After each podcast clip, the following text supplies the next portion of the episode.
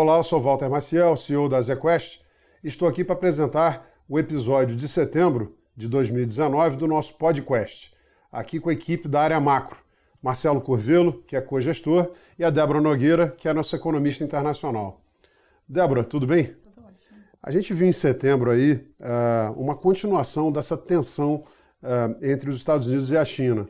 Alguns observadores achavam que podia ser algo passageiro, mas o que a gente está vendo é que as tensões continuam e aparentemente prometem ser de longo prazo.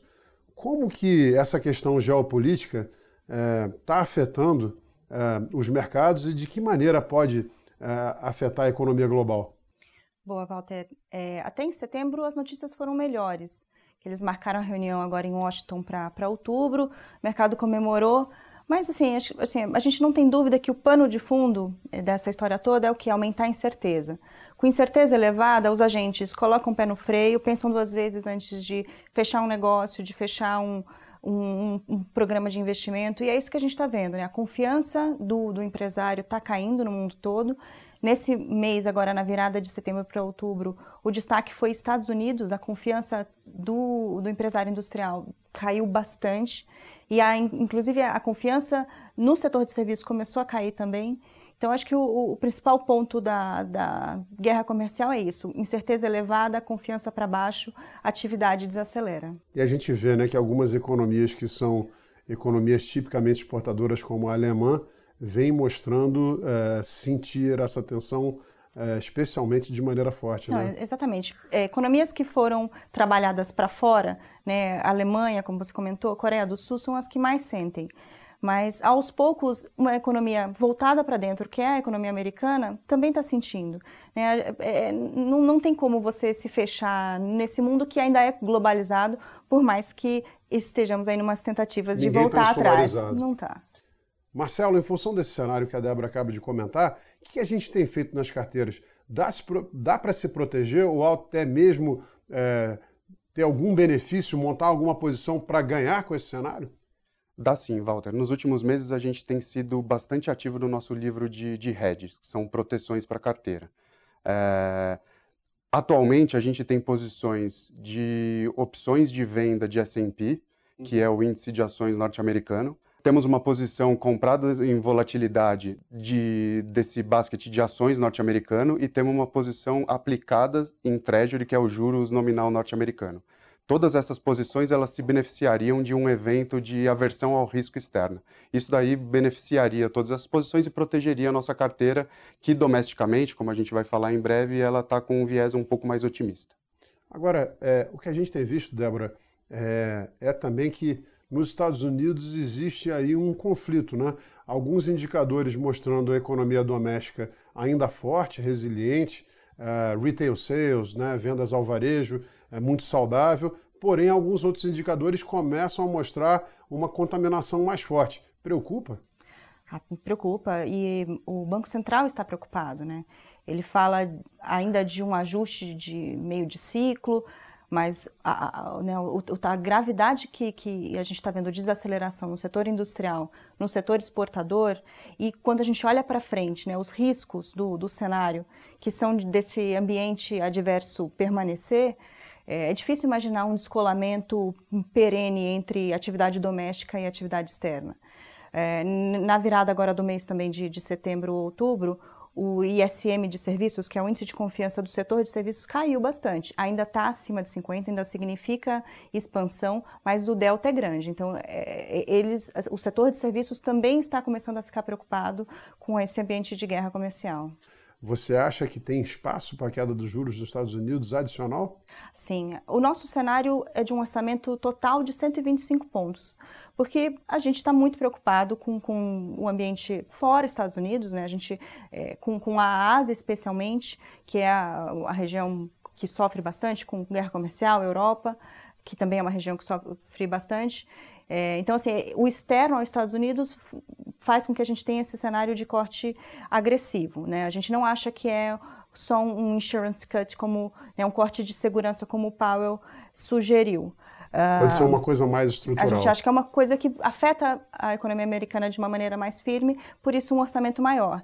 Se a gente caminhar para o cenário ainda mais adverso de recessão de fato, aí a gente está falando de juro voltar para zero. Ainda não é nosso cenário, porque a gente acha que o, o, o suporte que está vindo de política no mundo inteiro vai conseguir dar uma sustentação e evitar uma desaceleração hum, hum, né, pior. Você está falando dos incentivos que estão sendo discutidos pelo Banco Europeu, pressionados pela Alemanha e também os incentivos que a própria China Exatamente. pode fazer Todo na mundo, economia quem local. tem bala, está colocando aí a, a serviço da, do crescimento. E não só os grandes, os pequenos também, né? O mundo emergente todo cortando juros. Marcelo, e em relação a esse cenário, temos alguma posição nos livros de juros americanos? A gente tem uma posição que se beneficia da queda de juros norte-americana. Hoje estamos aplicados em treasury de cinco anos nos fundos multimercado. Bom, aqui no Brasil, o que a gente está vendo é uma recuperação é, bem mais lenta que se esperava.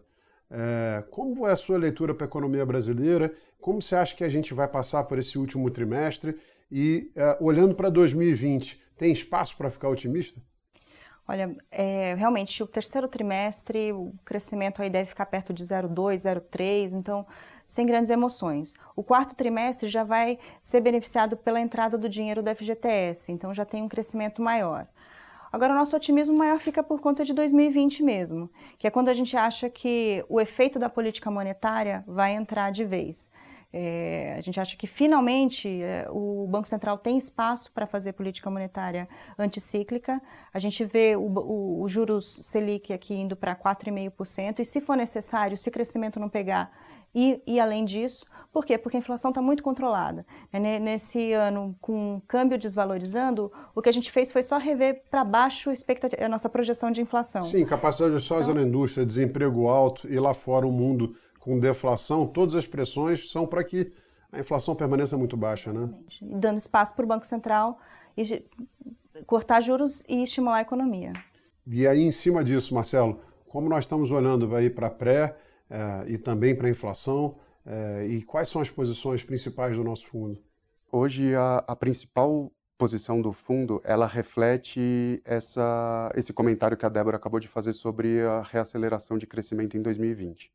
É, a Quest é uma casa que tem uma projeção de crescimento para o ano que vem que é acima do consenso de mercado, e justamente por isso. 2,5%. 2,5%. Porque a gente acredita que o Banco Central tem espaço para cortar, e à medida que ele corte, é, a atividade vai, vai reacelerar.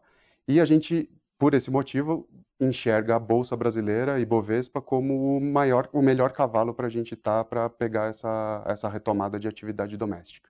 E, além disso, é, esse é a nossa maior alocação de risco. A segunda maior alocação de risco ela vem no livro de juros apesar do Banco Central já ter cortado bastante a taxa Selic, a gente, por todos esses motivos que você citou, a gente acredita que ele ainda tem espaço para cortar mais. E se ele for nesse cenário que a Débora comentou de 4,5%, que é o nosso cenário base, ainda tem espaço para os juros fechar. Então é uma maior alocação em bolsa e uma menor alocação, mas também relevante aplicada em juros na parte mais curta da curva. Falando nisso e, aí fazendo sim um apanhado do mês, é, todos os fundos da estratégia macro assim como os fundos de renda fixa ativo, tiveram um desempenho sensacional. Parabéns para toda a equipe.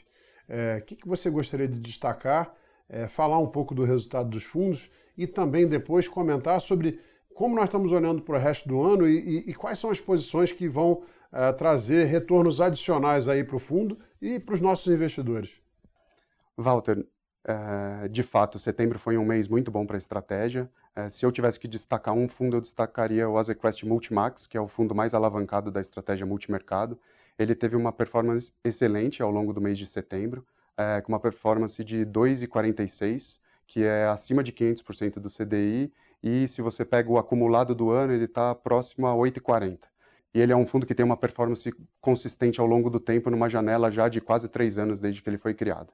Acho que temos muita oportunidade, Walter. Temos alguma, alguns cenários que não são consenso de mercado, como o crescimento brasileiro acima da, das expectativas e essa queda adicional de juros. Então, estamos posicionados para gerar alfa nesses dois cavalos e por conta do nosso, do nosso livro de hedge que protege a carteira como um todo em momentos de adversidade. Então, acho que os fundos estão muito bem posicionados aí para surfar os próximos 12, 24 meses. É, lembrando que o desempenho dos fundos macro e também dos fundos de renda fixa ativos. Estou falando aqui da família Multi, Multi, Multi 15, do Multimax, como o Marcelo destacou, é o produto com o maior orçamento de risco da casa e está fazendo bom uso desse orçamento, dando um excelente resultado, mas também do, do AsiaQuest Yield, que é um fundo de renda fixa ativo, e do Juro Real, que trabalha um pouco a curva de inflação eh, de cinco anos, todos com um rendimento muito consistente e acima do benchmark desde o início. Lembrando eh, que investimento não é uma corrida de curto prazo, é uma maratona. Né?